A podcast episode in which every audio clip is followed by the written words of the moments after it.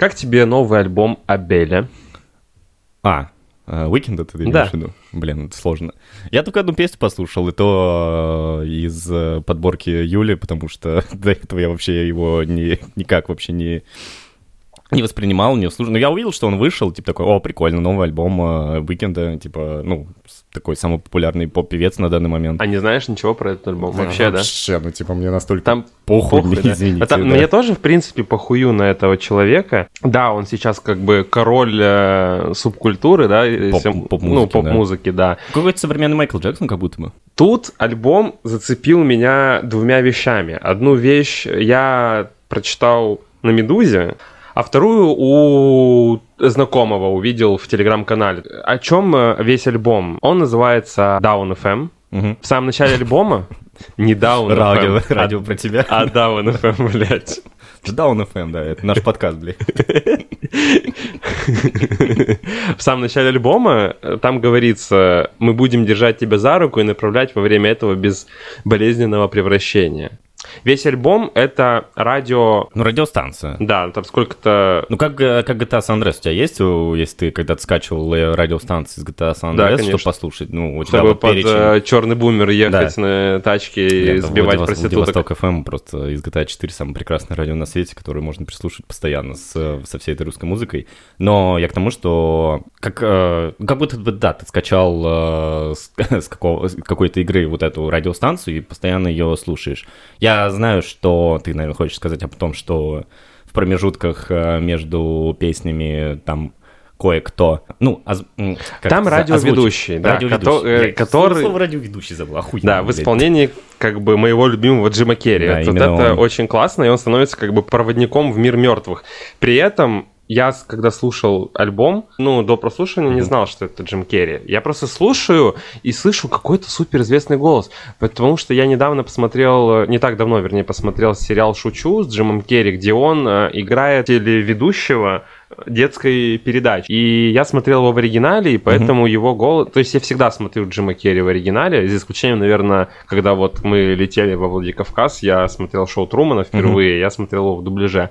А так я всегда его смотрю в оригинале, я его голос, в принципе, узнаю. А здесь почему-то я такой думаю, ну, какой-то знакомый голос, но, наверное, кто-то известный, потом Мгм. прочитал на Медузе, что, о, Джим Керри, серьезно, блин, действительно, да, это он. Весь э, этот альбом, он о пути, ну, Абеля, да, то есть, ну, Мгм. Викенда, да, с... Да, э, не говори. Викенд, да, Я- я- Абель, я просто не его зовут так, я не Абель. его имя. Абель, его, Мгм. Адель его зовут. Hello, it's me. И э, он там признает свою наркозависимость. э, бывший? Я думаю, что и сейчас. И он сейчас? ее И сейчас, да, признает, да. Мгм. Э, Безнадежься сегодня Тутошний. Тутошний. Я сегодня прочитал просто все тексты песен его, ну, ну, Все? переводы, да, всех песен. Вот. Заебался. Э, Ты так к подкасту готовишься. под- ага. Вот, да. Cold э, блядь. Не, просто там прикольный переход есть, вот, который сейчас озвучу. Там есть в одном из треков с Тайлером The Creator есть строчка, Someone to take your pictures and frame it.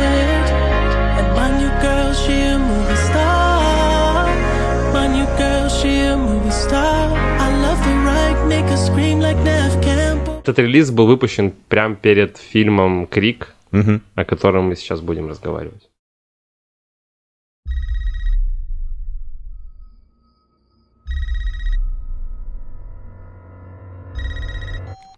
И я не успокоюсь, пока не прикончу его.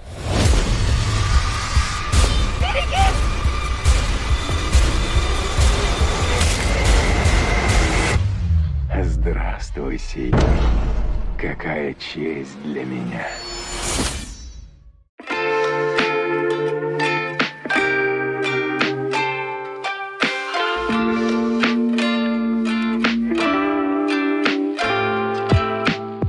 Что ж, вот мы и начинаем Новый год с э, восьмым выпуском нашего подкаста «Я не критик, но и ты недолен», И с вами я, неизменный ведущий Илья Доленко.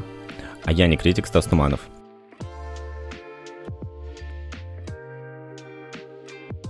И мы поговорим про пятую часть великой хоррор-франшизы «Крик» э, Уэса Крейвена. Все предыдущие четыре части были его, новые, к сожалению, так как э, режиссер погиб, умер. Фильм, собственно, и посвящен э, ему. Ну, наверное, об этом стоит попозже сказать. Мы возвращаемся в городок Вудсборо в очередной раз. Пятый уже. Пятый уже раз, да, как будто бы придумать новое место действия сложно, но понятное дело, что этот городок э, в первую очередь ассоциируется, в первую очередь, в принципе, ассоциируется с кинофраншизой Крик. А Спустя 25 лет после очередной серии жестоких убийств, в который раз, в который раз, городок Вудсборо потрясает очередной маньяк э, в маске э, призрака. Приз- призрака, да, и хотелось бы отметить, что в давних хоррор-франшизах злодеи всегда возвращаются. Да. Например, мы берем э, Майкла Майерса из Хэллоуина, мы берем э, Фредди Крюгера из э, «Кошмара на улице Вязов», который тоже снял Уэс Крейвен, Джейсон Вурхис из «Пятницы 13 известный всем, наверное, по своему бессмертию. То есть это же один и тот же человек, который постоянно возвращается из э, части в часть. Ну, Джейсон Бурхис, он э, уже, как мы знаем, уже какое-то внеземное существо, и это маньяк из того мира. даже, которого знаем, нельзя убить. нельзя убить, но это уже какое-то нечто. Потому что даже вспомнить, если серию Mortal Kombat, где в последних частях э, его вставляли как одного из персонажей, играбельного персонажа, он просто уже, ну, над ним уже там издеваются, что он просто непобедимый, неубиваемый. То есть, ну, это уже что-то из... На нем начал, на- над этим начал стебаться еще Уэс Крейвен, когда в четвертой части начал упоминать, что новый убийца, призрачный гонщик э, Николас Кейдж э, хочет быть, э, не хочет быть, а может быть уже каким-то инопланетянином, которого нельзя убить. При этом серия Крик работает немножко по-другому. Да, там тоже убийца в маске, тоже так же, как и во всех других франшизах. По прозвищу уже другому, призрачное лицо. Мо- Наверное, давай будем уже его называть Ghostface, чтобы Мгм. сокращать. И постоянно находится на охоте и Извини, я хотел перебью тебя, когда во время просмотра пятой части вспоминал, как зовут э, главного маньяка. Ну, у него же есть какая-то там кличка и все такое. Мгм. Я думал, что у него зовут Screamface. Мгм. Ты напомнил, да, что это Ghost, Ghostface, да. Мгм. Тогда возвращаюсь к убийце в маске по прозвищу Ghostface. Постоянно находится на охоте, подвергая школьников, подростков жуткими телефонными звонками Мгм. и нанося им удары охотничьим ножом. Чувак! Блять, да! Чувак, я, когда пересматривал первую часть, я сижу и думаю, а я же, наверное, не смотрел первого Крика. Мгм. Я же смотрел очень страшное кино. Он же прям вот копия в копию сделан, ну только с юмором, да? А можно я тебе э, скажу одну вещь, которую ты, наверное, знаешь, так как ты готовился к выпуску, и я тоже подготовился, что очень прикольная фигня в том, что когда снимали первый крик, э, во время съемочного процесса фильм носил название, ну, чтобы местные э, очевидцы, которые видят процесс создания фильма.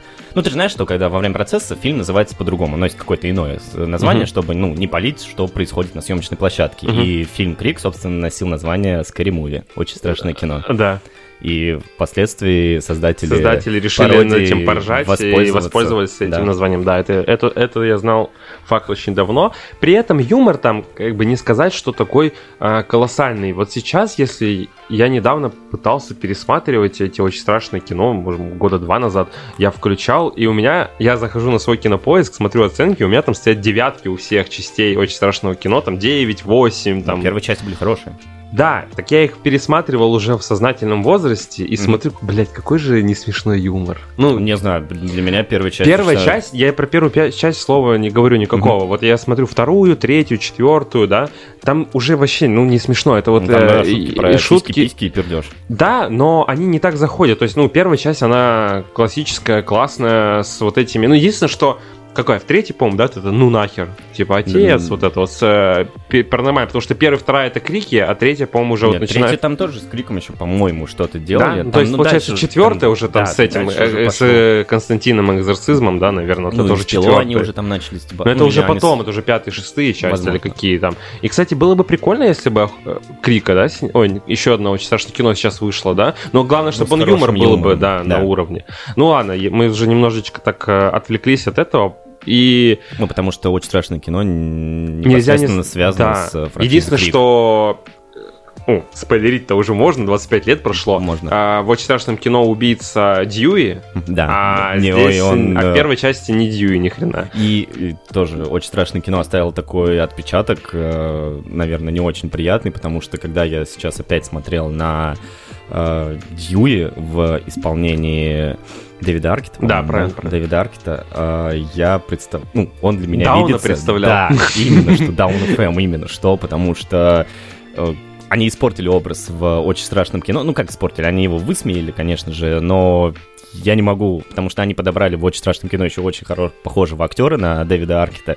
И у меня постоянно идет ассоциация с тем, что он даун. Но в какой-то определенный момент он это, конечно же, обличит свою сущность, и он такой, типа, крутой чувак, как это было Ну, в в очень конце, в страшном конце кино. Да, страшном кино да. он там красавчик. Ну, он же и- там, по-моему, оказывается, или убийца, нет, или я путаю, в очень страшном кино Очень он. страшном кино он убийца. Он в том-то и дело. был, потому вот, что да. именно очень страшное кино, И оно... это путает. Понимаешь, у нас путает. Крик, э, вся франшиза Крика заключа- Крик, надеюсь, да, да? заключается на том, что у нас по два убийцы всегда. Да. Вот. А в Крике очень страшного кино, вернее, в очень страшном кино Крик представлен как там один убийца, вот этот вот Дьюи, который засунул писюн в Да. э, пылесос. И, кстати, также Дьюи выходит с пылесосом из своей комнаты. Блин, очень классно все сделали под копирку. Ну да. Молодцы. Блин, вот это Обстебали, и супер. обстебали супер. Да. Я начал записывать себе в заметки, типа, о, прикольно, они начинают стебаться над э, фильмами, над фильмами ужасов всеми, а потом я такой прихожу домой, э, вспоминаю, готовюсь для подкаста, вспоминаю, о чем были же первые части Криков, потому что, ну, полностью вообще забыл о них, что там у них происходило. А франшиза Крик э, с самого начала у нас была такой франшизой, которая э, иронизирует над всеми фильмами ужасов, потому что даже если вспомним первую часть, то первая сцена, э, главный злодей, которого мы еще не знаем, кем он окажется в итоге, спрашивает у своей жертвы, какие фильмы ужасов ты смотришь. То есть мы сразу понимаем, что все действие будет э, зациклено на том, что у нас ирония, постоянная ирония над фильмом ужасов. То есть э, маньяки всех, всех частей Крик, они насмотренные фильмы ужасов и э, пытаются как-то им пародировать и все такое. Ну, тоже озаглавим, что франшиза Крик у нас э, это плод творения двух создателей, режиссера Уэса Крейвена и а, Кевина Уильямсона, Сценариста, да. сценариста, да. А, Очень, кстати, была интересная история по поводу создания, ну, если захотите, вы о ней прочитайте, потому что мы сейчас все-таки говорим о пятой части. И пятая часть, она также начинается с иронией. Поэтому я тебе говорю, что когда я начал смотреть пятую часть э, в кинотеатре, я такой записал себе в заметочке, типа, о, прикольно, они, типа, стебутся над э, всеми известными хоррор-франшизами. А потом я такой узнаю, что это началось все с, с первой части, я такой, «Мгм, стираем нахер эту заметку, понятное дело, то есть франшиза Крик у нас всегда была, в принципе, такой.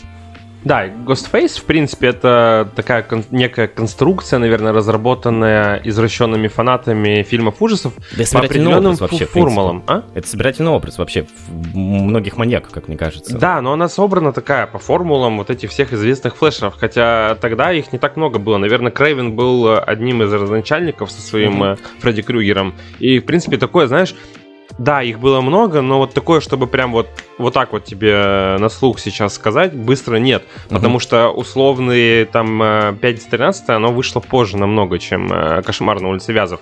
И, кстати, 5-13 я недавно вспоминал, не знаю, для кого-то, может быть, это будет интересный факт, и вы сами вспоминаете, на какой же вы ходили фильм в своем детстве впервые в жизни. Да есть 5 в космосе, блядь, о чем ты? Нет, я не про это говорю, я про то, что Какая франшиза для вас не, была? не франшиза. Нет? Какой фильм ты посмотрел впервые в кинотеатре? Вот А. э, как оказалось, я долго думал, это сейчас я думаю, что это был 2009 год, 100%, потому что я жил в маленьком городке, в котором нет э, или, точнее, есть, но не было а- определенного кинотеатра, где я бы мог посмотреть условно тех же Звездные войны или Властелин колец вовремя, потому что я очень сильно помню, это, возможно, мама психологическая травма на всю жизнь, Да когда приемно. в 2001 году вы с родителями такие обсуждаете Властелин колец все время, потому что ты являешься фанатом Толкина и читаешь все его книжки такой о, экранизация по Толкину. И мама такая, мы сегодня с папой и друзьями идем на «Властелин колец. Братство кольца». А вас, блядь, не берем, потому что вы маленькие. Мы такие, ну пиздец, спасибо, блядь, за испорченную жизнь.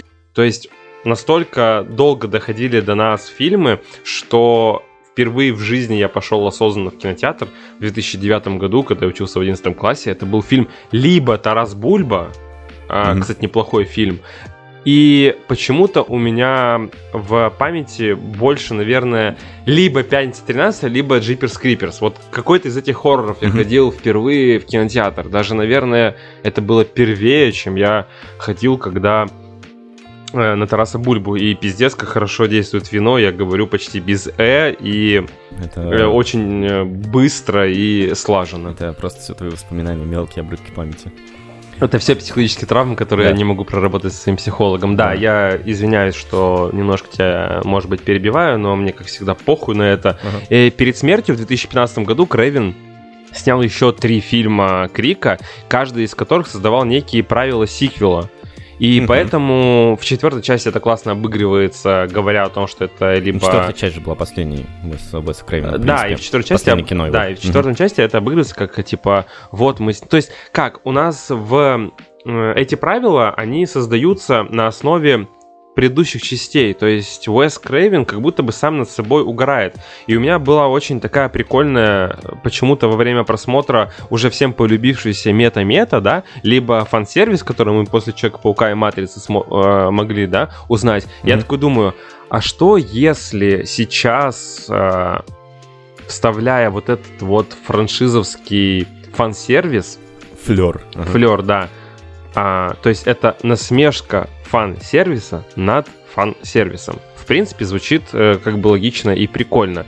И Крик э, действует как э, продолжение, новый Крик, вернее, действует как продолжение, наверное, наследия Крейвена, да, Мгм. и возвращая, наверное, к нам православленных актеров из оригинальных частей. Это Нив Кэмпбелл, да, Мгм. это Кортни Кокс, э, наша Моника из э, сериала Друзей, «Друзья». И, кстати, вот ты говоришь, что ты уже смотрел давно, ничего не помнишь. Очень прикольно. Оказалось, что я думал, что это только вот сейчас начали так делать э, с этими отсылками к старым персонажам какими-то связями с другими фильмами сериалами. И прикольно был момент, когда, по-моему, в третьей части Крика, когда Глейв, да, или как ее, Гейл, точнее, Уэзерс, э, ну, то, то есть э, Кортни Кокс, она же у нас Извини, является... Достаточно у нее такая говорящая фамилия, потому что же она теперь ведущая Тележурналистка? на- Тележурналистка, ну и как будто бы э, это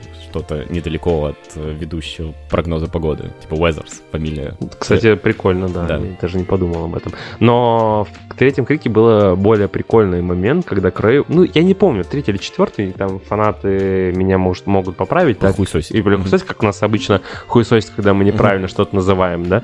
А, Факты про, фак- э, факапы по фактике засчитываются. Да.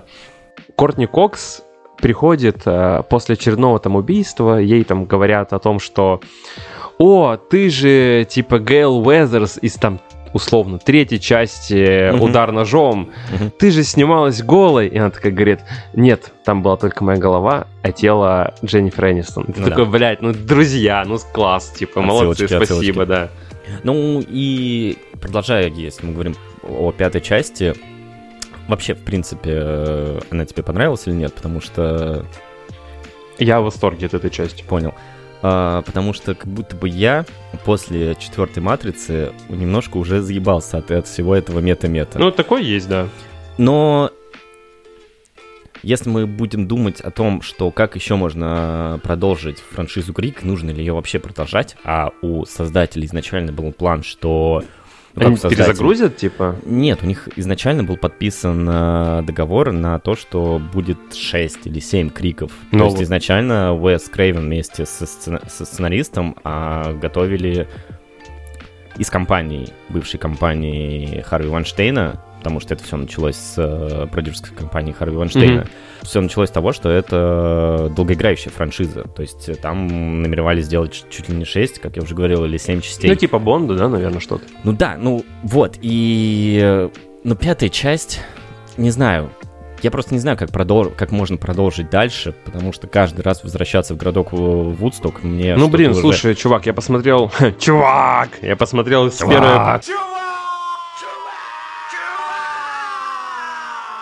с первой по четвертой части, и они все одинаково начинаются. То есть они все начинаются с одного и того же звонка, а в пятой части прикольно, что они... Ну, давай не будем называть ее пятой частью, потому что все старое должно стать новым, да, Мгм. и этот фильм не зря называется «Крик», они там э, Крик 5, и в нем возвращаются там те же там три главных персонажа, да, из предыдущих частей серии. А ты не думаешь, что из-за этого будет какая-то путаница? Типа вот у нас есть Крик 2022 года Мгм. и тот старый Крик. Ну, это же будет вводить новое поколение в поколение, поколение зуберов, в котором стебется новый Крик в некую в некие сомнения. Да слушай, не знаю, ты же можешь погоду как-то Ну, отследить. ты можешь погуглить, конечно, и Не, понять... погоду, э, погоду отследить, я имею в виду. Погоду weather, в смысле. Погоду, я думаю, а погоду отследить могу, я метеоролог, конечно же, да. Ну, не знаю. Но, Ну, опять это же... Мне кажется, это путаница. Можно просто долбить. Ну, а не зря же они э, в фильме, э, в фильме Крик есть свой фильм «Удар ножом», который Мгм. ты уже озвучил. И не зря же там они долбят это все уже вот до восьмой части. Ну, То это странно, да, что там уже есть удар ножом Да, 8, 8, хотя мгм. всего частей там 3-4, Да. то есть когда это все найдется. А, кстати, у меня такой вопрос. Насколько быстро ты выкупил, кто убийца? Э, Достаточно быстро, потому что персонаж э, Дэвида Аркета, он же сам начинает озвучивать правила, по которым нужно, можно вычислить главного убийцу. Это прикольно. Я, я понимаю, мета, мета, очень классно, очень супер, но если они будут продолжать возвращаться в этот городок и не стебаться сами над собой, не стебаться над тем, что у них есть там свой удар ножом и прочее, Ну, так они же Это это не- делают со второй части. да, и Это работает. третья, четвертая часть, они уже, ну, как будто бы... Ну, как будто вот уже вот так вот, да, Да, типа уже это сидят. по горло. И постоянно вывозить вот эти мета, ну, это уже как будто бы неинтересно. Мне хватило Матрицы 4, вот, все, я в нее окунулся, Слушай, это было я классно, я но думаю- здесь, в Крике, да, извини... э, Это ну, ты меня извини. уже, ну, что-то как-то не очень, не знаю. Не знаю, мне кажется, что ты, когда посмотрел сейчас ее, ты такой, когда будешь смотреть там Крик 6, условно, да, ты такой, бля, хватит. Да, слушай, э, мне кажется, очень многие зрители не, не выкупят или уже не выкупают пятый крик, потому что вот сегодня во время просмотра в кинозале фильм, посвященный Уэсу Крейвену, который погиб во время создания этого, этой франшизы. И э, фильм, пятый, пятый фильм, конечно же, очень красиво посвящен Уэсу Крейвену, просто посвящается Уэсу. И зрители в зале э, не выкупили вообще, кому посвящен этот фильм, потому что я слышал э, э, диалог после просмотра, и ребята там говорили, как, какого черта посвящать э, это кино одному из персонажей пятой части которого звали, собственно, Уэс, и его играет актер э, Дилан Минет, которого мы все, наверное, знаем по... Ми- Минет, ага, э, которого мы все знаем по сериалу «13 причин э, Почему?» почему». Да. Да. И, кстати, давай тогда, раз ты уже заговорил о этом персонаже, очень-очень сильно крутая сцена, не знаю, понравилась ли она тебе, когда... Отсылка к психо? А? Отсылка к психо? Ну, во-первых, отсылка психа окей, Которая но... уже, кстати, была в предыдущих Во второй версиях. части Да. было. Э, тоже там показала тоже точно таким же образом, не во второй, извиняюсь, в четвертой части показали точно так же э, этот э, душевую лейку, Мгм. и она прям точно так же показалась, прям один в один кадр. Но мне больше понравился. И одного из персонажей, по-моему, в предыдущих частях звали так же, как э, зовут Нормана Бейтса, как зовут актера. Как зовут актера Норман Бейтс из «Психа». Не помню его, к сожалению, его имя, но одного из персонажей звали так же, как и актера. Да, но меня больше порадовало. Отсылки, отсылки, отсылки. Меня больше, меня больше порадовало это четыре вот эти псевдоскримера, когда думаешь, вот сейчас Да, да, да, это да. вообще кайфово Ну, это было. прикольно, но типа, ну давайте уже, да, мы знаем, что он где-то ходит. Ну, это, это постоянно проблема со всех слэшеров, не знаю, они пытаются... Но здесь, ну, мне кажется, это высмеивание было. Это высмеивание, это было высмеиванием, конечно же, но как будто бы они, знаешь, это похоже на юмор Гриффина, в сериале Гриффина, которые... Сортирный юмор. Ну, нет, он не сортирный, я хотел сказать, что они вот до конца жмут, они вот, они если какую-то, берутся за какую-то шутку, они просто берутся Высасывают из нее, в неё все. всё, да. То есть это там как может у меня с, собой, да, когда я ее по Да, 10 тысяч да. раз Там спокойно может длиться сцена с э, пизделовкой Питера Гриффина с петухом 15... э, 15 Петухом? С петухом. А я думал, с тобой. С тобой. Который может длиться 15 минут, а это половина хрона всей, всей серии. Здесь также, мне кажется, Крик просто, ну, до конца выжимает. То есть, ну, сколько раз там мы думали, что за закрывающейся дверью сейчас появится маска Гост, Гостфейса, а ну и тут нет, и тут нет. А... Гослинга. Правильно? Ну как можно быть таким негодяем? Это Рен, сучки сосаем. А под конец э, он появляется, ну, да- даже, по-моему, и без кримеров. То есть э, герой закрывает, гер- закрывает дверь, Мгм. и вот, ну, конечно, с резким звуком, но... Тебе не показалось, что Крик пятый, да? Давай тогда тоже Да. я буду его так называть. Он, пускай уходит в мета немножечко, в мета-юмор, так скажем, но при этом он также пытается возвратить э, оригинальных героев франшизы. Это также было в «Охотниках за привидениями. Жизнь после смерти». Это также было в «Хэллоуине» 2018 года. Это также было в последней трилогии «Звездных войн».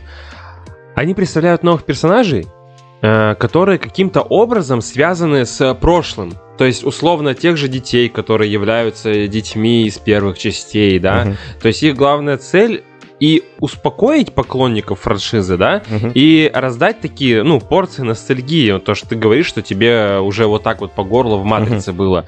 Но и, слушай, они просят нам, дайте нам какие-нибудь новых персонажей, которые сейчас нам дали этих э, зумеров тех же, Мгм. да, которые там шутят над э, Netflix и Мгм. прочее. Окей, да, хорошо, это круто. Классно еще, что на пресс-показе Крика Раздавали маски. да, так же, как во второй части, когда только была премьера вот этого Мгм. удар ножом.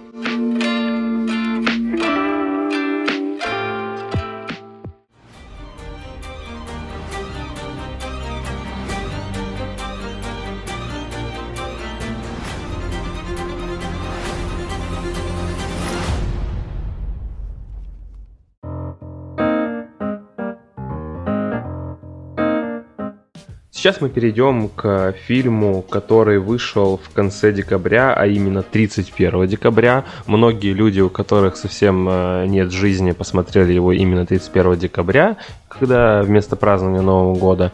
Вместо иронии судьбы. Да, ну, это фильм э, «Незнакомая дочь» с Оливией Колман. Синопсис этого фильма Немолодая профессорка и преподавательница английского языка Леда проводит отпуск в одиночестве в Греции, наблюдая за, наверное, небольшим таким э, семейством. Что можно сказать? Э, Мэгги Джилленхол — это ее дебют. И я думаю, можно смело называть это успешным дебютом. Хорошим. А, Мэгги визуально подчеркивает красоту и разложение, наверное, человеческого тела. Даже есть такая цитатка из а, фильма, когда она с любовью вспоминает о коже своих дочерей, они такие мягкие, как молодые.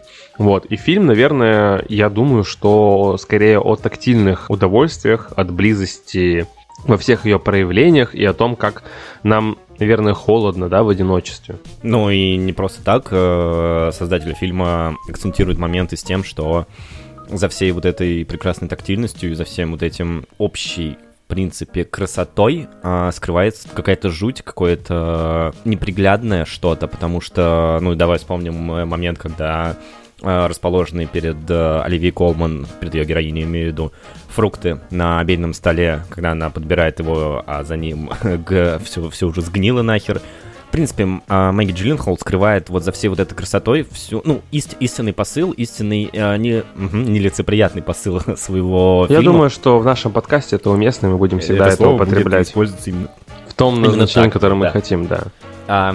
все нелицеприятное, все вот это, вот это, знаешь, как, как любила говорить моя учительница в школе, человек с душком, э, знаешь, и Мгм. вот это вот, вот это вот с душком, оно видится в каждом, мне кажется, в каждом персонаже этого фильма, потому что, ну, за, за каждым скрыто нечто, нечто ужасное. За персонажем Оливии Колмы, как мне кажется, вообще один из э, не то что главных грехов, но Воспоминания, в которые она попадает, они же все связаны с какими-то пороками. То есть там Мгм. измены мужу, Мгм. а, какие-то м, отъебись отношения к своим дочерям. И вспомни, когда ее Нина спрашивает о том, что каково это было э, вдали от своих дочерей. Что ответила Колман? Потрясающе. Да. Это честно. Я бы так же ответил. Это честно, да. И, ну, он такой неожиданный, как будто бы. И напряжение возникает почти с каждым моментом, и неуверенность в любой конкретной ситуации, как, как поведет себя, собственно, Леда. И взаимодействие с этой семьей содержит какую-то странноватую химию, на мой взгляд, и Тревожность. Мне кажется, что э, тревожность э, чувствуется вообще на протяжении всего, всего этого фильма. Ну, мне кажется, что фильм просто пытается тебе настроение как будто бы испортить, нет? Да. Не думал об этом. И насколько реально вообще злоба этой семьи в целом, да, Мгм. за которой следит Леда, или это просто ее плод воображения? Но все-таки мне кажется, что мы не будем переходить в какую-то э, иную, иную реальность этого фильма, потому что, ну, мне кажется, тут без каких-то лишних э, домыслов это конкретная история про конкретно проблемы взросления или про не, не, не знаю, неприя... не- непринятие, что ли, собственных э, дочерей и вообще о проблеме, в принципе, материнства. И в исполнении, наверное, Оливии Колман современная Леда целиком и полностью посвящена, ну, я не знаю, какому-то не- неугасающему чувству вины, возможно. И это отличительная, наверное, черта фильма, потому что в романе, я честно скажу и Читал? признаюсь всем, что я его прочитал в кратком содержании, Ага. как в школе. В романе Персонаж воспоминания... Оливии Колман поставил бы тебе два за такое поведение, блядь. Да, потому что в романе воспоминания Леды существуют не для того, чтобы предлагать причинно-следственную связь, Мгм. и между прошлым и настоящим такого в э, книге нет. И также, если мы говорим о том, что в чем отличие фильма от э, книжки, да, это то, что Джерин Холл, Мэнги, да, не Джек, они, она, точнее, привносит э, изменения в этот фильм, Помимо того, что она изменяет, во-первых, национальность Леды, она не родом из лица в книге, она неаполитанка. Она также вот э, изменяет вот этот вот культ э, попыток найти что-то причина тоже, опять же, повторюсь, следственную связь между своим настоящим и прошлым. А также э, фильм стремится, наверное, найти какую-то логическую связь между плохими решениями Леды, которые она использует, там вот своровав куклу, да, к тому же, например, и уход от семьи в прошлом, когда она там изменяет мужу и бросает своих Мгм. дочерей. А маленькая девочка, например, которую, у которой она крадет куклу. Наверное, уже можно спойлерить, потому что все Конечно. должны были давно посмотреть. Это все-таки Да, давно. стриминговый. Ну, это стриминговый Ну, понятно. фильм. Можно Мы уже спойлерим, и посмотреть. А мы спойлерим, нам и похую. Да. Да. И не знаю, вместо того, чтобы позволить персонажу насладиться ее запоздалым избавлением, она вот так вот э, ворует куколки и пытается найти в себе вот это вот ключ материнства к этой маленькой девочке с, э, через э, эту семью. Ну, при помощи, при помощи также этой куклы. Да, еще хотел сказать, что э, по поводу перевода названия, потому что все-таки, как мне кажется, The Lost Daughter все-таки правильнее будет привести как потерянная, Потерянная- дочь. Ну, книга так и назов- Вот, переведена, да. книга как потерянная, Потерянная дочь, как дочь, да, незнакомая потому что, дочь. мне кажется, это более точно передает смысл э, всего того, что происходит в фильме, потому что, ну, не знаю, незнакомая дочь как будто бы тоже подходит неплохо бы, вроде бы. Ну, странно, потому что, наверное, потерянная что дочь больше подходит, да. потому что она все-таки не может найти связь со своей дочерью да, младшей. да. Ну и, э, всё, собственно, ребенок э, Нины также в какой-то момент теряется на, Мгм. на пляже. Которую и... находит кто? Оливия Колман. Оливия Колман, да, вместе с, вместе с куклой. Э, вообще, это кино э, мне не то чтобы прям очень сильно, но понравилось. Э, Над ним можно поразмыслить. И вот эта тема, то, что она преподавательница, преподавательница иностранного языка, собственно, по-моему, английского, Английского, языка, да. а, это очень тесно связано с какой-то, знаешь, такой филологической темой и в какой-то философской темой, потому что очень много рассуждений по поводу вообще от, отрешенной от главной проблематики фильма, например, про языковое гостеприимство. Также это нас может наталкивать про, ну, действие происходит в Греции, и если мы будем копать намного глубже и вообще просто будем цепляться за каждую деталь, то главную персон... э, главного персонажа у нас зовут Леда. А, это не просто так. Если мы вспомним э, всякие- Древнегреческую мифологию. древнегреческую мифологию, вспомним все вот эти крамольные мифические сюжеты по поводу того, что а, был такой персонаж в древнегреческой мифологии Леда, которая была изнасилована лебедем э, в образе Зевса. То есть можно в этом очень сильно всем покопаться, и, собственно, этот э, персона- э, от персонажа Леды, собственно, родилась у персонажа Зевса и Леды родилась дочка, э, которую звали, собственно, Елена. Мгм. А Елену зовут э, потерянную, не, потерянную дочку Нины. И Ну, есть- писательницу и этого романа. Собственно, да. Ну, то есть, э, если ловить все вот эти тонкие, тонкие моменты, мне кажется, просто Мэгги Джилленхол, она одна из, знаешь, м, таких эстетически подкованных, что ли, режиссерок, новых режиссерок Голливуда. Во-первых, Она- это ее дебют. Во-вторых, э, вспомнить просто ее актерские работы. Да. Я не скажу, что это шикарнейшая актриса, Мгм. но у меня никогда в жизни не повернется язык сказать плохой. Она тонкой всегда натуры. тонкой натуры и Да. всегда хорошие роли. Но да, они не дотягивают до каких-то там наград, там золотых глобусов Мгм. и так далее, возможно, да, ну, может быть, где-то э, номинации получить. Но при этом Мэгги, она играет естественно. То есть это просто хорошая актриса голливудская, Мгм. которая вполне себе не уступает э, брату, наверное, да? Ну, хотя тоже Джек э, не совсем э, какой-то выдающийся актер в плане наград. Также, ну, с- например, э, Мэгги, по-моему, если не ошибаюсь, была как-то номинирована на Оскар там Ну, за «Сумасшедшее сердце», если ты смотрел, там в Да, дес- да. десятых годах выходил фильм, не помню. Ну, в любом случае, она еще не запятнала свою репутацию марвелскими блокбастерами. Зато DC-шными запятнала. Это же Да, конечно же. девушка Брюса Брюса, Уэйна. Уэйна. Да. Еще, не знаю, во- вообще в целом, мне кажется, этот фильм про... Ну, как сама Джиллин Холл, собственно, говорила, что хотела снять фильм о внутреннем хаосе. Внутреннем хаосе э, главного, главной героини, а, о том, что внутри нее... Я не знаю, ну, то есть ты, когда смотришь этот фильм, ты до конца не понимаешь, что происходит с главной героиней. Ты не понимаешь, э, э, поставил, поставила она все точки в отношении со своими дочерьми, или ну, потому что мы слышим все телефонные разговоры Оливии Колман, ну, персонажа Оливии Колман со своими дочерьми, и вроде бы у них все хорошо в начале фильма, да, когда она там говорит то, что а папа не мог тебе помочь вот с этим. То есть, ну, Мгм. как будто бы нормальные семейные отношения, но потом Ну, мы... просто мама в отпуск уехала. Мама типа, просто По уехала каким-то в отпуск, да. причинам без отца. Да. Но мы понимаем, что она там потом все-таки в итоге Мгм. разда... Вообще, слушай, мне кажется, что все вот эти флешбеки с ее дочерьми это очень важный момент в понимании героини, потому что, ну, если мы видим вот этот образ, который нарисовывается, когда она в отпуске в Греции, это совершенно другой человек, а а, персонаж, этот же персонаж, которого в молодости играет а, Джесси Бакли. Кстати, достаточно симпатичная актриса, я, по-моему, раньше вообще нигде не замечал, и как будто бы она действительно похожа на молодую Оливию Колман. А, Это совершенно уже другой человек, который, ну, как будто бы страдает каким-то вот этим юношеским максимализмом, ну, еще можно сказать юношеским, потому что она все-таки еще как э, учится, учится на то, чтобы быть преподавательницей.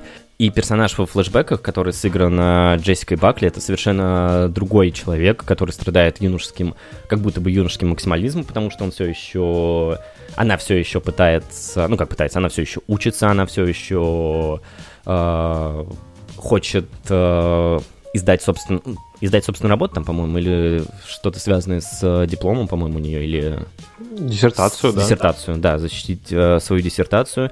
И очень-очень классно, не знаю, я прям э, влился в этот момент, когда она с э, персонажем Питера Сарз, Сарз, Саз- Сазер, блядь, Сасгарда, блядь. Сасгарда не путать с э, читой Скарсгарда, в которой кинематографической семьей Скарсгарда, в котором можно очень легко спутать, потому что... блин, Он никак не относится да, к ним. да, их просто уже куча. А, профессора Харди, и вот этот, э, вот этот момент из флешбека, он настолько поэтичный, что ли. Да вообще все кино поэтичное, но конкретно вот этот момент, он, когда они обсуждают все вот эти лекции профессора о Брудье и, и Рёкере, она после, как будто бы после всего этого ушла к нему. Вообще это максимально, ну, как будто бы я понимаю, что ли, эту героиню в данный момент. Да, я бы тоже изменила мужику с, с каким-то профессором из э, какого-то там университета. Мгм.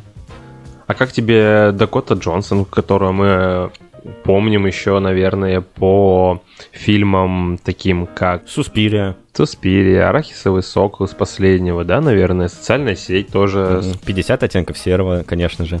Матч и Ботан, давай эту всякую хуйню вспоминать, блядь, будем. Но не тоже же хорошая, хоть мы и говорим о хорошем фильме. А, слушай, она для меня была... Она, она не ставится ни в какое сравнение с Оливией Колман, потому что... Блядь, Колман как будто Оливия Колман как будто бы... Новая Мэрил Стрип, не знаю, она... Не, тут даже, знаешь, не в этом дело. А, да, она, конечно, крутая, я не спорю, и она собирает там награды и собирает их э, куда бы она ни шла и, и никуда бы она Не шла. не приходила, блядь, да, сниматься, похую какой фильм, и кажется, что почти невероятным то, что она как будто бы м, сможет улучшить прошлые свои роли, ну, вроде в человек в возрасте уже, ну, как Мэрил Стрип, реально, ты думаешь, Мгм. что, типа, ну, все, вот тут она сыграла охуительно, больше она не будет так играть, и все, каждый раз она это делает снова, то есть это у нее Оскар, это ее Вольпи, и Глобус, и куча Эмми, там, тот, за тот же, за Корону, сколько она уже три года подряд получает, лучшую драматическую роль. Ну и в принципе, э, вообще, как, ну, мне кажется, что дебют у Джилленхол удался, потому что я не считаю, что это какая-то, знаешь, э, подачка всем женским э, страстям, Мгм. какой-то женской виктивности. Мне кажется, что это достаточно э, серьезное кино о том, что э, женщина действительно может э, чувствовать какую-то э, неугоды к своим детям, что а- она имеет на это право, я вот к чему. Как-то превозносит ли этот фильм матриархат, не знаю, но как будто бы ты должен все-таки уважать э, пространство твоей, ну только твоей, а вообще пространство женщин, и ни в коем случае, ну не знаю, не ущемлять. Потому что, наверное, она создает впечатление такой э, беззаботной женщины, что ли, счастливой в семейной браке э, с детьми. Да, но опять же это у нас э, вступает в такой некий конфликт, да, и что ошибочное мнение по первым кадрам. И поэтому, живя там в домике возле маяка вместе с Паттисоном и Уильям Дефо, э, она с наслаждением проводит время на этом безлюдном пляже. Да, да, было бы круто, если бы рядом тусовались Уильям Дефо и Паттисон и творили всю вот эту дичь, блядь, которую они творили в фильме, в фильме «Маяк», да.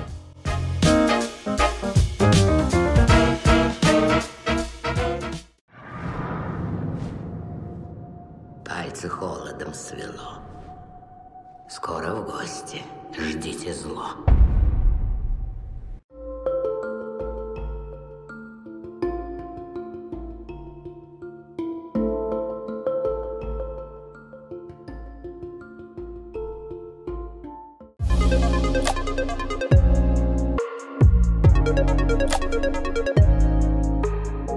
От аристократки э, в мире кинематографа, это мы сейчас про Мэгги Джилленхол, мы переходим к э, режиссеру, который, мне кажется, уже изначально режиссерскому дуэту, а в данном, а в данном случае к э, режиссеру, который, кажется, уже все всем доказал, к Джоэли Коэну и его первую работу без его брата Итана Коэна. Трагедия Макбет про очередная экранизация шекспировской пьесы э, одноименный Макбет, который, мне кажется, не стоит говорить о сюжете, потому что, что мне и так кажется, все знают, уже да. куча, куча Стоит только отметить, что сценаристом в этом фильме выступили сам Джоэл Коэн и Уильям Шекспир. Да, Бля, участвовал непосредственно да, оху- охуенно, блядь, чел, блядь, до сих пор сценарий пишет к фильмам. А, ну, по сути, мы смотрим а, телеспектакль в красивых декорациях. Я тебе сразу хочу сказать, что мне а, не очень... Хуета? а, ну, не хуета, конечно, а, но не очень сильно зашло. Да, снято очень... Слушай, знаешь почему, мне кажется? Потому что это все-таки вышло на стриминговом сервисе. Потому да, что это если надо бы... смотреть в кинотеатре, да, я думаю. Да, потому Да. что это очень крутая постановка для именно что кинопросмотров в кинотеатре, а не на стриминговом сер- сервисе. Хотя, ну круто, круто, что и Коэн тоже перешел в вот этот стан режиссеров, которые Попадают на стриминговые помогают, сервисы. да, на стриминговые сервисы, и которым, ну, опять же, как будто бы дают снимать то, что они хотят. Как будто бы Слушай, ну такого рода режиссеры, как э, Джоэл Коэн, который э, вместе со своим братом сняли кучу шедевров, начиная от там «Не старикам здесь не место», заканчивая там какими-нибудь э, «Фарго» и так Мгм. далее. Ну что, э, в картине у нас в очередной раз, как мы уже знаем, из пьесы Макбета показано э, разрушительное физическое, не знаю, что ли, воздействие на человека, у которого куча всяких разных амбиций, который э, хочет занять трон короля, так сказать. Ну, короля, да, там просто мне нравятся эти их, э, знаешь, а, титулы, которые тан, потому что у меня постоянно мелькает э, как казахский вот этот А- тан- танчик, танчик, айран, попить, вот эти по- вот. попить танчика, ну, блин, казахи, настоящие казахи, ну ладно, это мы уже Сочувствуем всем хуйню казахам. какую-то, да. А, который хочет занять место короля из-за своих амбиций, и который на, это- которым на это подговаривают три, три ведьмы э, в начале... Да, в- одна из э, ведьм это Кэтрин Хантер, которая Нет, а- просто... одна из них, они, она, по-моему, все их трех играет. И это, кстати, очень, Да, очень крутое а, ну, начало. она в самом начале играет, потом она не только ведьма, но и вот эта старец Да. в разрушенной хижины, да, и еще потом третий раз у нас появляется, и как будто бы она, блядь, все сердечки забирает в этом фильме. Ну, она вот крутая, она пластичная, она максимально Да. пластичная. Хочется отметить э, Макдорманд, которая шикарная, хочется отметить э, Дензела Вашингтона, который э, как бы все не хуесосили о том, что он темнокожий. Ну, слушай, А, давай- Это мы не будем об этом говорить, потому что, во-первых, здесь это скрывается под черно-белой картинкой, возможно. Вот. Во-вторых, эм, это уже избитая тема с э, как-то во- вошингом, да, этот блэк-вошинг. Blackwashing, да. А, да, и поэтому... Whitewashing, да. На это не стоит обращать внимание, мне кажется, и похую, что шотландский лорд э, темнокожий. Мгм. Блять, ну зачем на это обращать внимание? И давайте мы будем обращать на это внимание всегда. И что из этого выйдет? Это выйдет... Это э, выйдет по- русалочка, чернокожая русалочка. Золушка. И, и русалочка тоже. Просто это не отвлекает и никак не скандализирует версию Коэна, потому что чего мы уже, ну, действительно, чего же мы только не видели.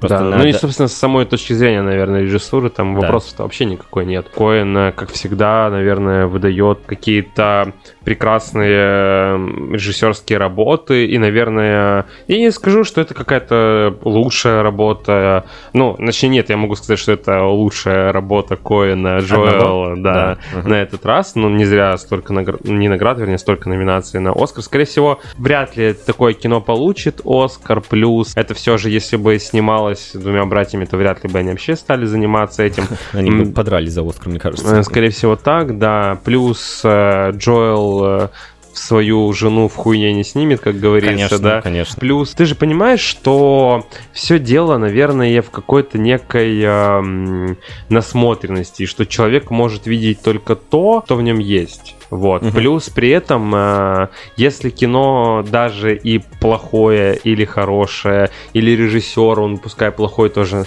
э, хочу упомянуть Кеннета Брану, который выстрелил с э, Белфастом, но при этом он кучу раз экранизировал того же Шекспира. Мгм. Его Гамлет был шикарно красивым, но максимально нудным и скучным, Мгм. как и для меня вообще сейчас вот этот фильм. Зн- Да, он многим нравится, но такое кино я бы хотел, конечно, смотреть в театре. Не знаю, даже не кино, вернее, а вот это вот мне хочется смотреть в театре. Вот Художество, этими- мне кажется, отлично подошел его посмотреть. Возможно, Атмосфера возможно, вообще, да. И при этом э, искусство кино мы можем отнести к искусству, да, это Конечно. не технологический. Самому молодому. Это же не технологический процесс. Он не может развиваться так же, как э, какой-то, к примеру, не знаю, колесо, условно, которое из э, деревянного превращается Из в квадратного в круглое, да.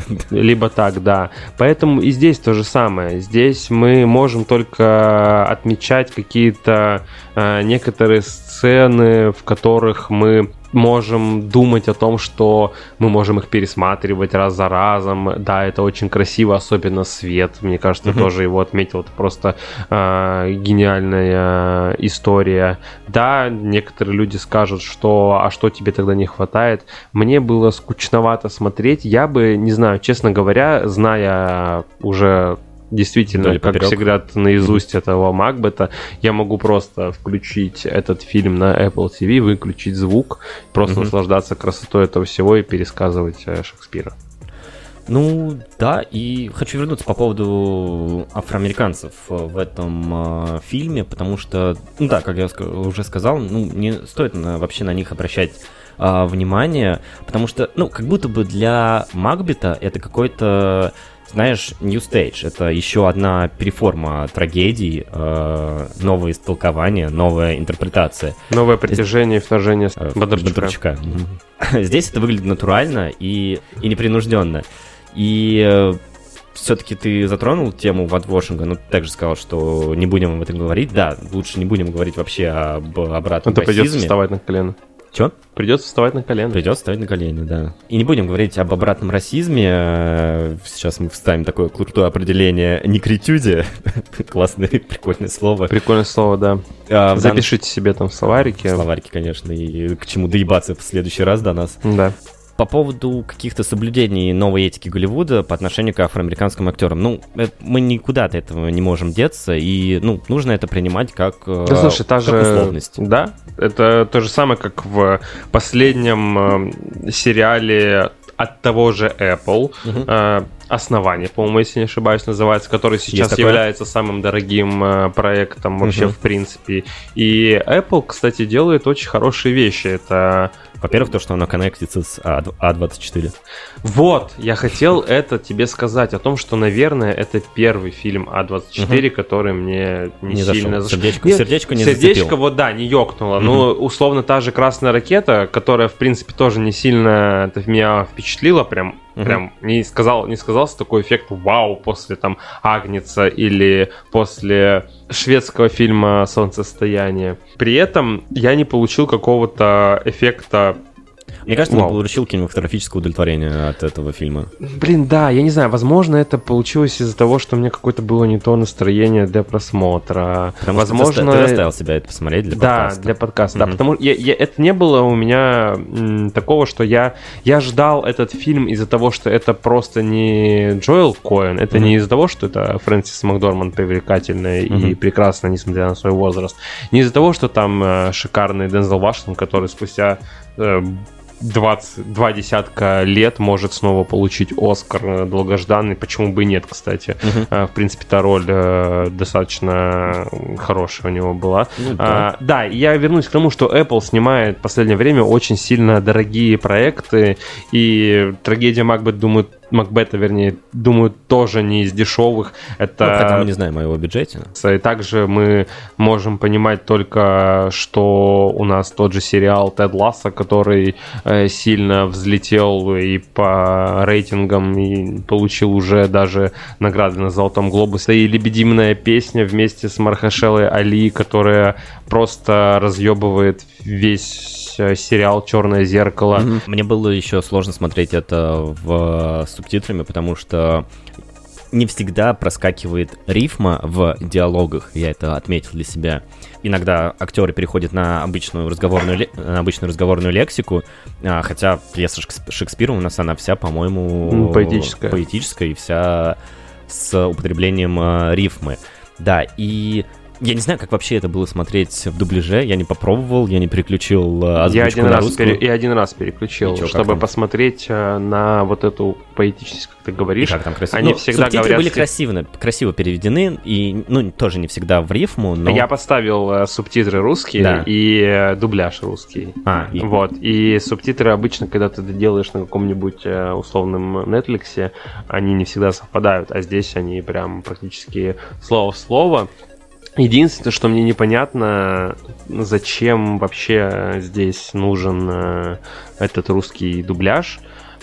Но при Да, этом... Слушай, я согласен с тобой, потому что, ну, как будто бы, да, посмотрите вы тут же самую а, Кру- постановку Макбета от э, Крузеля? Крузеля, да, с э, Фасбендером и Котияр, которую я, кстати, очень сильно люблю, и сейчас я тебе объясню, почему я так люблю Assassin's Creed, потому что, черт возьми, опять же, Крузель, Крузель. опять же, Фасбендер, опять же, Котияр, и для меня ну, как продолжение. Я Мгм. посмотрел сначала Макбета от Крузеля, потом я посмотрел Assassin's Creed от него, и для меня оно было... С теми же актерами, с С теми теми же же актерами, для меня да, было в ну, восторге, потому что как будто бы я опять смотрю вот эту постановку Крузеля Макбет. И это, ну, не знаю, вот если вы Как будто посмотреть- бы Шотландия, да, Средневековье, Да, тот же да, Assassin's да, Creed, да. прыж- прыжки Кстати, веры с- все с- дела. С, с этой точки зрения я его не смотрел, может быть, поэтому мне и Ну, не да понравился. все срут мой, Ну, да всю мою то, любовь к Assassin's Creed. Не то чтобы, просто ты не такой фанат э, компьютерной игры Assassin's Creed, мыслит, как я, Нет, возможно, я, из-за я этого. люблю, я люблю вторую часть, но все, все, что происходит сейчас, все, что превратился в РКБ, в, в РПГ, мне это,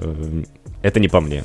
Ну, да. Еще хотел отметить, что А24, студия А24 опять, опять очень круто играет с формой, потому что опять у нас это академичный экран, э, 30, сколько там, 1, 37 на 1, и это круто выглядит, это сразу меня, знаешь, референс с Бергманом и его седьмой печатью, Мгм. если ты Да, я смотрел. глядел, да. Ну, то есть, Мгм. ну, очень круто рифмуется с э, Бергмановской седьмой печатью. И как будто бы, не знаю, вот я хочу, чтобы в этом фильме, в трагедии Макбет было более сильный, более глубокий смысл, как это было в седьмой печати. Ну, блин, господи, мы сейчас не будем говорить о Бергмане и, э, конкретно, потому что, ну, это гениальное произведение. И мне кажется, что трагедия Макбет ну, не, не встанет в один ряд в- с теми же с, тем- с с той же седьмой печатью, которая, кстати, тоже, по-моему, была вот в этом академическом квадрате, если я ничего не путаю. Маяк был. Маяк был такой, А24, опять же, собственно. А24 уже да. О, Ну, действительно, как будто мне чего-то не хватает. Как будто бы для меня Дензел Вашингтон был не в своей роли, хотя А тебе он- не кажется, что просто синергии нету между Макдормандом и Дензелом Вот Вашингтоном? как Нету химии. не- как будто бы нет. И вообще, мне на самом деле не очень понравился Вашингтон э, в роли... В роли король... Лорда, вернее, Макбета.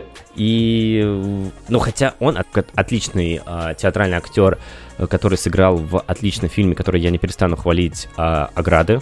Ну, как будто бы и сказать-то больше-то нечего. Это прекрасный фильм, э, экранизация шекспировской трагедии, да, Мгм. а, очень красиво снятой, безупречно режиссерской работой, но при этом э, с моей точки зрения, я не говорю, что, может быть, вам это покажется шедевром и так далее. Как мне сказал один знакомый, когда я ему сказал, что ну это красиво снято, и свет отличный, и Макдорманд прекрасный, и Дензел Вашингтон вроде ничего, и, и лишних-то особо актеров там нет, хотя тоже есть вопросики.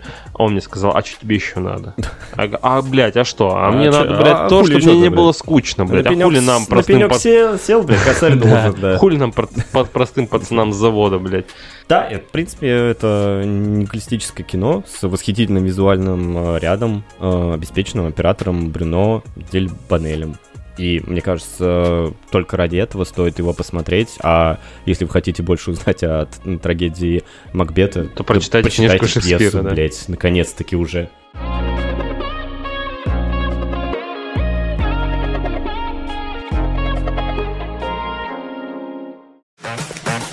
Внеплановая проверка пожарной безопасности.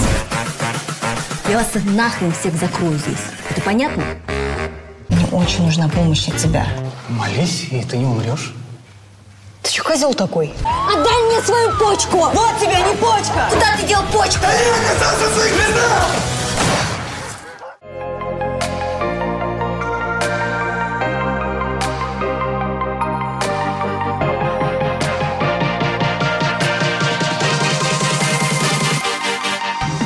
Кальян врывается в этот подкаст опять, как э, Любовь Аксенова э, врывается в Новый год. И Если в прошлом году, как мы вспомним, это был кинопоисковский сериал «Настя, соберись», то в 22 э, году это э, новый сериал «Почка» с Любовь Аксеновой в главной роли. И странно, что сериал называется «Не печень», э, которой нужно отдать должное каждому жителю России, так как э, ее еще ждут. Ну, э, если мы смотрели его с 1 января, когда этот сериал, собственно, и вышел на платформе Кион. Think А, about it. Да, новогодние праздники и куча всякой вкусной еды с алкоголем. Так что печень помним и скорбим. И сразу тогда давай тебя перебью под эти звуки кальяна, потому что мы обсуждаем русский сериал. Наконец-то Россия попадает в наш подкаст. Никогда этого не было, и вот опять. Ну, вообще никогда этого не было, действительно. Ну, только в новогоднем, но это не считается. Не считается. Да. Ну и сразу тогда отмечу, что это продюсерская работа Бориса Хлебникова. стоит отметить. Стоит Мне кажется, отметить, это да, и Игоря Мишина, который у нас ворвался в прошлом году с Кионом и Косой. Что гарантирует э, житейский юмор, мне кажется, в этом сериале, если вы еще не видели его. А, да, кстати, к юмору вопросов особо-то и нет, потому что вроде бы это тупорылый русский юмор местами, вроде это и сатирическая история об одиночестве, об отношении тебя с твоими близкими, родными. И с твоими органами. И с твоими органами, кстати, да. Но не органами опеки. Стоит отметить, что это сериал от режиссерки Марии Шургиной, которая снимала сериал «Сколько живет любовь». Э, да, возвращаемся. Не только про- сколько почка Аксеновой, видимо. Ладно, давай тогда сразу я, раз мы уже начали о косе и о русских сериалах, тебе не кажется, что современные русские сериалы врываются к нам в нашу жизнь с пилотом и последующими двумя сериями прям вот на здравие, а заканчивают весь сериал, за- все сериалы за упокой, да. И, и то же самое я могу спокойно сказать о почке, потому что я тебе сказал, типа, давай начинай смотреть почку, потому что это очень круто, это классно, Мгм. первый. Под конец, когда мы уже вместе с тобой начали заканчивать смотреть, ну как-то... Мы с тобой закончили в один день, кстати, Да, смотреть. как-то все спустилось как будто бы на нет.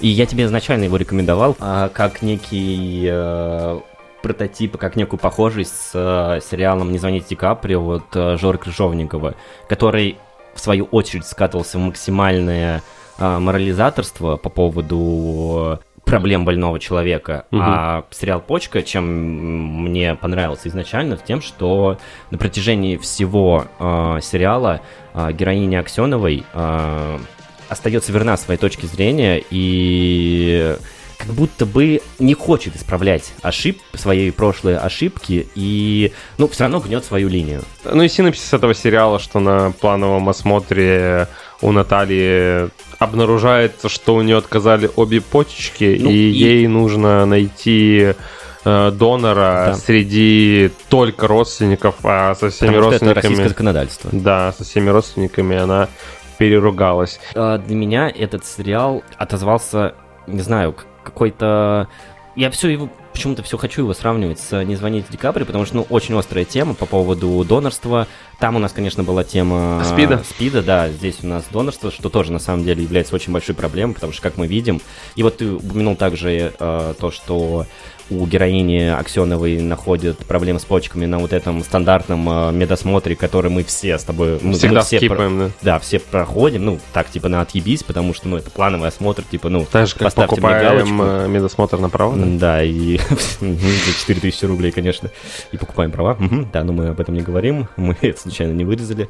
И, слушай, ну это все равно у нас это отзывается, потому что, ну, слушай, мы с тобой в этом э, живем, и вот эта вот э, российская аутентичность, она очень сильно отзывается в твоей душе, потому что, ну, блин, да, это действительно происходит все так, и мы действительно знаем про все вот эти очереди на донорство, которые, ну, это бессмысленно, потому что, ну, ты стоишь 300 в очереди или в какой, как- под каким номером стоял, стоял персонаж э, И твоя очередь только вниз падает, а не наверх. да, она, да, она растет, мне кажется, еще Да, больше, потому говорю. что каждый раз попадаются какие-то новые э, люди с более Худшим состоянием, да. да, и они попадают в эту очередь первыми. Ну, это странно, но это реально российское законодательство, и э, искать помощи ты можешь только от родственников, ну, или от э, новых родственников, я. Единственное, что непонятно, это почему этот сериал впихнули в Москву, когда у тебя мама алкоголичка, сестра школьный учитель, брат уголовника, четвертый брат это... Да он вообще закладчик.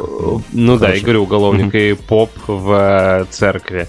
Ну, Странно, это как будто бы это э, провинциальная семья такая вот прям стопроцентная, но... Ты думаешь, но ну, сама персонаж это типичный московский Типичный житель. московский житель, да. Да. Но как будто бы это, знаешь, затрагивает каждую сферу, каждый а, блок, знаешь, а, российских Института, семей вот, и да. институтов, да. потому что у нас тут и РПЦ, у нас здесь и э, проблемы с э, зак- законом в виде И его государственная брата. структура И в роли МЧС и Да. пожарная инспекция, И, да. собственно, преподавательница в Да, начальных классах. да, Да, да, То есть, ну, да. это, это по-хорошему затрагивает все сферы нашего российского бытия, так Да. сказать. Ну и само сострадание, наверное, это не то, что покупается за деньги все-таки, да, Ну да. или за хорошие отношения. Ну и э, представим себе, что там эта героиня мило бы общалась с э, со своими родственниками, да, там, или с мужем, или э, до болезни, да, а тут Мгм. во время болезни вот так Сразу вот э, такая, да, сразу милая. такая милая, хорошая. Ну, все равно не милая, мне кажется. Аксенова очень хороша в этой роли, потому что не знаю, я не видел ее в э, таких ролях прежде. Ну, из последнего, что, майор Гром. Ну, не знаю, в целом довольно очень круто получилось в этом сериале, несмотря на какие-то затруднения в сценарном, возможно, моменте. Да, многим не понравился финал. Я не скажу, что он какой-то отвратительный, он довольно-таки обычный и простой. Вообще, ну, да. Ну, Казалось бы, что хочется как-то по-другому, да, да. но при этом, опять же, вспомнив наши русские работы «Разжимая кулаки», которые закончились тоже не... Странно, но в этом не очень есть, таким не вот знаю. прекрасным образом, да. А, Но мне нравится, что новая площадка, такая как Кион, делает, Кион, свяжитесь с нами, делает это изрядно хорошо уже в который раз. Это и, опять же, повторюсь, коса, которая тоже закончилась не очень Никак. хорошо, Мгм. да, начиналась прекрасно. Ну, Это- там был Калининград, господи, э, за это вообще стоит многое простить ну, этому сериалу. не Калининград, а его область, э, но И образ. и образ, да. Но также еще этот отец Сергий, по-моему, как так называется, я забыл уже сериал. По-моему, это это полная хуйня, но к тому, что как работает Кион над э, рекламой, это Да, господи, почка висит на всех э, плакатах, на, на всех билбордах. Ну, ну, просто- я тебе говорю, то же Да. самое, как было с косой. Кстати, Всё. косу я, кстати, по-моему, нигде не видел. А сейчас Не, почку... косу я по всей Москве видел. Сейчас по празднику Ты не живешь в. Москве, но я косу видел везде. Да? Да. Просто я сейчас покатался э, в празднике, и почка, она просто с каждого билборда... Она на каждой остановке висит. Посмотрите, посмотрите на меня. И э, вот ты отметил, что какой-то ебанистический тупой постер, а мне кажется, очень прикольно обыгранная тема с сумочкой и в виде почки. Ну, у Не него реально такая сумочка. Ну, и у него реально такая сумочка, да. И Да. это прикольно выглядит, она в виде почки, но это, по-моему, прикольно, это классно. И то, что вот этот красный цвет э, очень сильно, очень У сильно нее, даже, на фоне... у нее даже мобильный телефон, если вспомнить, э, на рабочем столе полностью красная эта обложка. Че, как тебе э, Николай Фоменко, который неожиданно здесь появляется? Николай которого я- Фоменко пиздатый. Я, я его очень люблю. видел. Ну как? А сериал «Беспринципный», который ты вот не смотрел, да? А, Э, Извини, пищеблок вспомнил, что он там был, да. Засранный там был. За пищеблок, вот, выйди в окно. Николай Фоменко, да, он... э, Блять, я, когда я тебе говорил о нашем с тобой разговоре предыдущем нашем подкасте о том, кто из э, староверов э, в России сейчас э, на первых планах это был Трибунцев. э, Трибунцев, Сергей Бурунов, э, Юрий Стоянов, и, возможно, э, надо сюда и Николая Фоменко при А мне кажется, ему место только на радио. да ну, ну ты Да, чё, да, ну, да, ну да. он пиздато играет. А, Как будто бы это Ну, Николай Фоменко. В почке не скажу, что пиздато, а вот в э, беспринципных, не знаю, посмотри, мне кажется, тебе зайдет. Очень прикольно. Но это сериал тоже такой же, типа, поначалу вроде хорошо, а вроде нет. Но я его полюбил только за Пашу Табакова, и которого мы скоро увидим в Empire V. И... Хм, э, Оксимирон мы там увидели. Ну, Оксимирон, там видим нашего любимого, да. Все переплетено. А я больше всего порадовался вот иногда с, э, с камео Гены Букина. Блядь, да, я тоже хотел сказать, да, Гена Букин. Гена Букин в небольшой роли э, главы... э, РПЦ, же, да? Там полторы ну, минуты. главы Глава РПЦ. церкви, там, не знаю. церкви. Ну, я не знаю, все вот эти чины, э, священнослужители и прочее. Ну да, нет, было забавно его увидеть. Хочется как-то присматриваться все более пристально к российским работам. Конечно, я хочу, чтобы в 22 году мы побольше обсуждали э, российское производство, российские фильмы и российские сериалы, потому что, ну, за этим э, действительно стоит наблюдать. Э, Наш подкаст начался после того, как вышли Чики, который очень крутой сериал, который, кстати, также ставит э, женские персонажи на главное место, хоть эти персонажи из глубинки, а не из э, московского центра. И да, э, понаблюдать за этим хочется. Любовь Аксенова One Love, э, почку рекомендую посмотреть. э, Всего-то каждая серия по 30 минут, так что я думаю, вы быстро это проглотите. Но все равно помните о своей печени.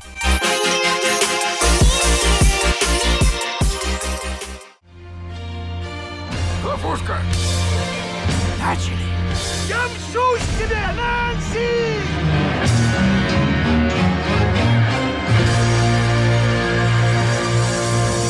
Лакричная пицца.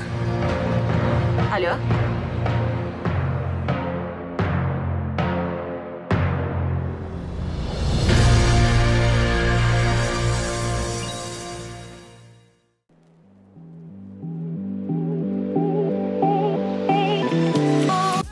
А вот здесь мы начинаем бенефис мой по вселенной PTA. Кто вообще э, придумал эти инициалы использовать PTA? Почему во, во многих рецензиях, которые я читаю по, про лакричную пиццу, используется PTA? Почему Ну, нельзя полностью назвать Пол Томас Андерсон? Потому что Андерсонов дохуя, а PTA один. Один, ага.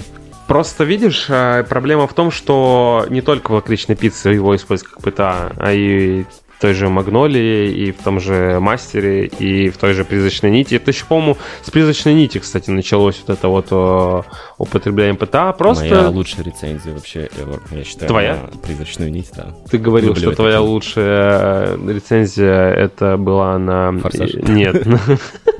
А, Скажу о том, что тебе не кажется, что-то, некая, блядь, а, инопланетная материя спровоцировала бум прошлогодний на Кеннет Брана с э, своими корнями через Ирландию 60-х. Это и Италия 80-х Паула Сарантино. Это и Лондон 90-х. э, Лондон, goodbye.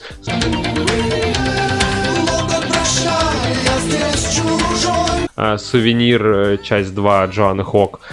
И, Который я теперь рекомендовал посмотреть. кстати, да, я посмотрел, и это очень хорошо. Посмотрите, э, и вы не пожалеете, потому что во второй части появляется моя любимая Тильда Свинтон, и это просто восторг. Память о ней, память о ней, опять же. Да. Что хочется сказать о пицце лакричной? Пицца. Наверное, стоит отметить, как я уже, наверное, с пятой попытки все-таки назову правильно синопсис этого фильма. 1973 год, кризис нефтяной. Главному персонажу Гэри Валентайну, который э, якобы будущая звезда, 15-летний мальчишка, достаточно смелый, Давай озвучим, что его играет актер Купер Хоффман. Беспечная, не знаю, даже Алане, которая, как мы с тобой отметили, в каких-то моментах ты не можешь понять, красивая она или нет. Вот здесь она красивая, вот здесь она не очень, и в итоге, наверное, какой-то баланс появляется. Вместе отправляются покорять солнечную Калифорнию 70-х годов. И тут, Солнечную систему. и тут же отсылочка к э, Квентину Тарантино с «Однажды в Голливуде», который тоже пытается возвратить свое некое детство, хотя для Квентина Тарантино это вроде не детство, а для Пола Томаса Андерсона все-таки детство, где они встретят э, Барбару Стрейзанд и Брэдли Купера. это дебют двух главных героев. Это Алан и Хаим, которая является одной из сестер участницы рок поп группы из Лос-Анджелеса, которая переводится как... э, Я раньше думал, что Хаим, потому что у них фамилия Хаима, а там правильно Хайм, как э, слово тайм, это их фишечка, видимо, какая-то, э, которая, кстати, входит в лейбл Rock Nation, который основана рэпером Jay-Z. А еще отсылочка сразу к ПТА, то, что он снимал пять последних клипов им. Вот. А второй это младший сын э, Филиппа, Филиппа Сеймура Хоффмана. Хоффмана. Который снимался э, в мастере того же ПТА. И это прекрасно, и, мне кажется, одна из гениальнейших ролей Хоффмана вообще, в принципе. А, Гэри в роли сына Хоффмана, да, основал свой стартап с а, водяными кроватями, как мы помним, в фильме после того, как отец Леонардо Ди Каприо Здорово, отец. показал ему эротический, наверное, потенциал этих кроватей, Мгм. которая отдает эпизодическую, наверное, память Филиппу Сеймуру, потому что в фильме «Любовь сбивающая с ног Адамом Сэндлером он играет там матрасника, а его сын продает матрасы. Совпадение? Не думаю. Также, если мы пробегаемся сразу по отсылочкам к фильмам Пола Томаса Андерсона, потому что мало ли кто подумает, кто такой ПТА в пицце. Андерсон не просто возвращается в долину Сан-Фернандо, в которой он вырос. Он возвращается назад в область, когда он снимал э, ночи тьмы? в область ночей в стиле буги, магнолии, той же призрачной нити. Хочется сказать пьяной любви, но пьяная любовь это дурацкое пересказывание, как раз-таки любовь, сбивающая с ног. Вот. Но теперь с какой-то некой зрелостью, возможно, которую мы видим в его недавних работах, опять же, вот «Призрачная нить», да, и знакомые лица в, во вселенной ПТА, опять же, мы возвращаемся к нашему дурацкому эту мета-мета. Возьмем несколько эпизодов. Тот же «Спорткар» вместе с Брэдли Купером, красного цвета, намекающий нам на кульминацию фильма «Ночь в стиле буги».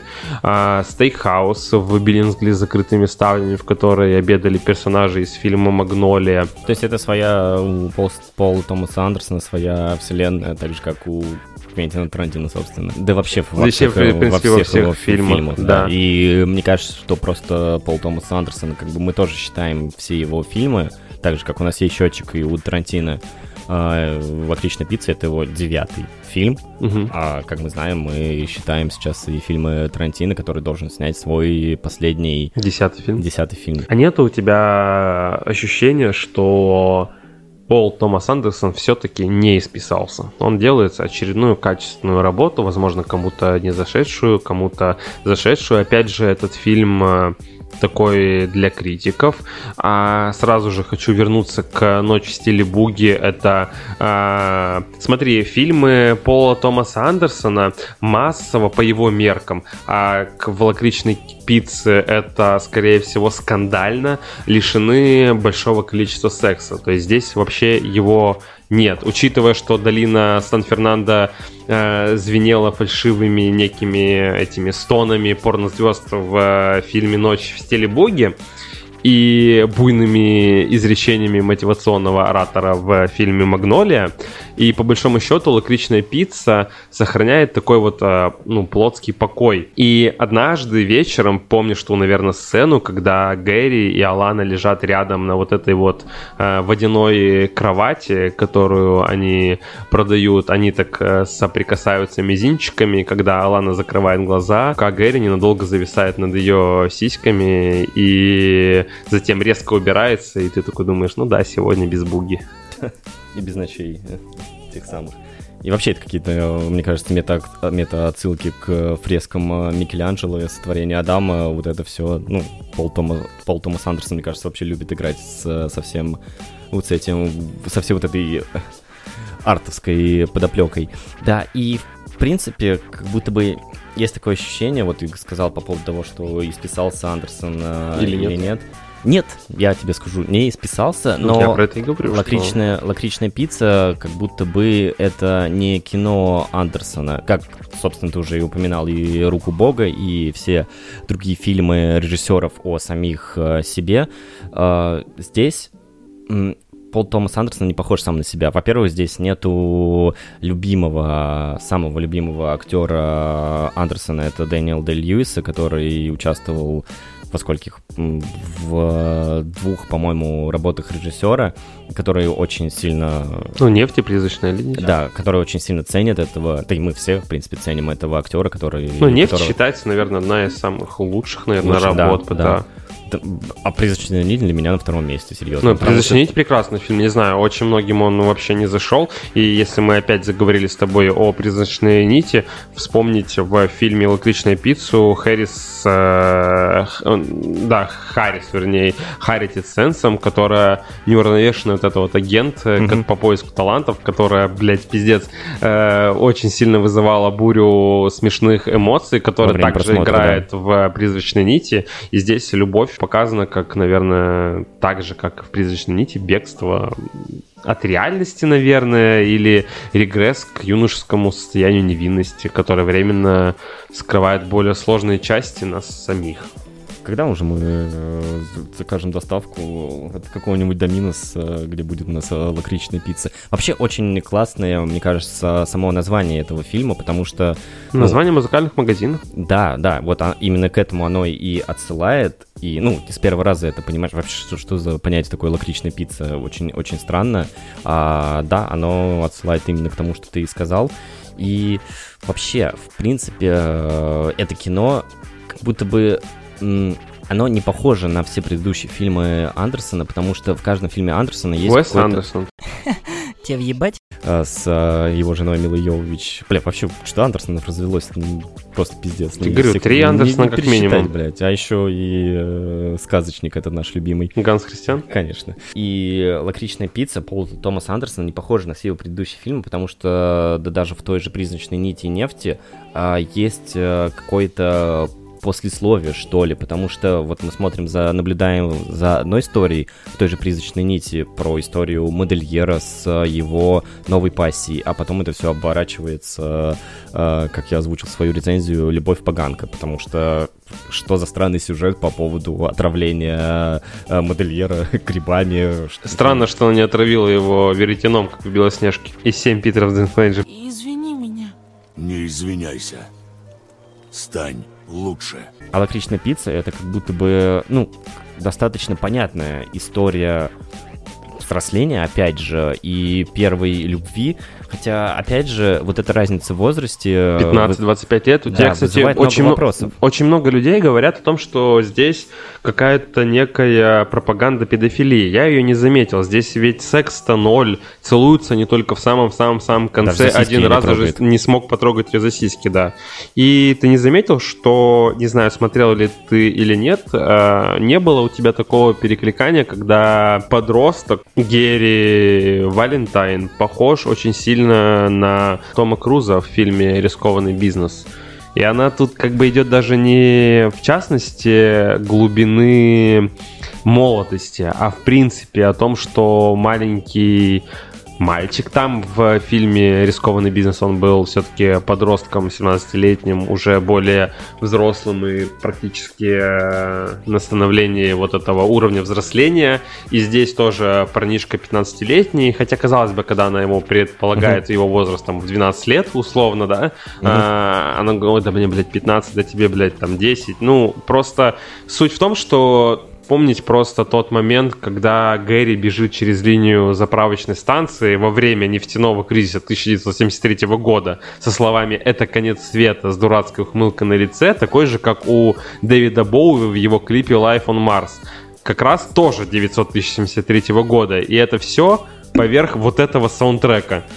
Э, Интересный камео лакричной пицце. Это тот же Шон Пен, это тот же Брэдли Купер, которого мы уже озвучили. Джон Си Рейли, Майя Рудольф, Харрит Харрис и так далее. Ну, они все появляются к- камерно, да, так же, как ты хотел использовать э, в спич про тра- трагедию Макбет. Но не успел. Но не успел, да, мы используем ее здесь.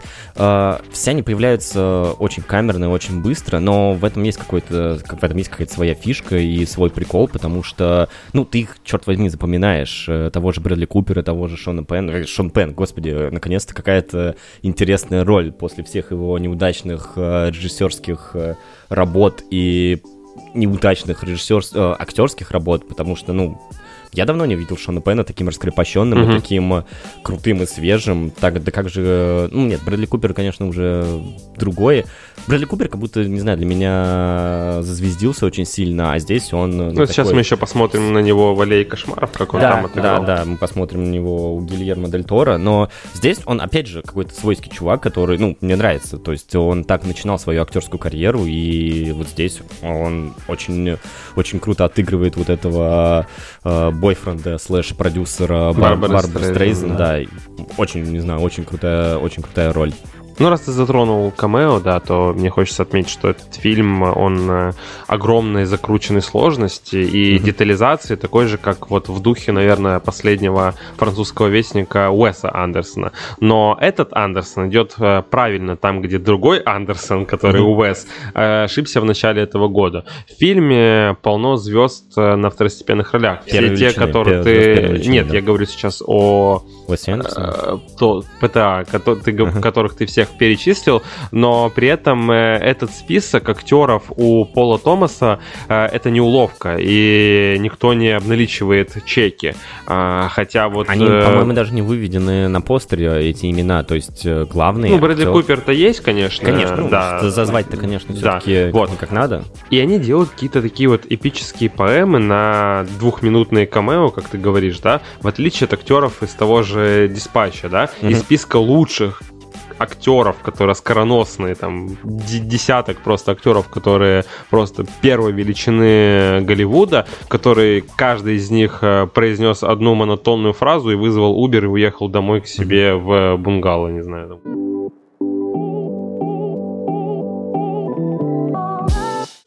Бля, короче, лакричная пицца была лишней, я устал, всем пока. С вами был подкаст «Я не критик, но и ты не Антон Долин». До свидания, ребят. Пока, пока.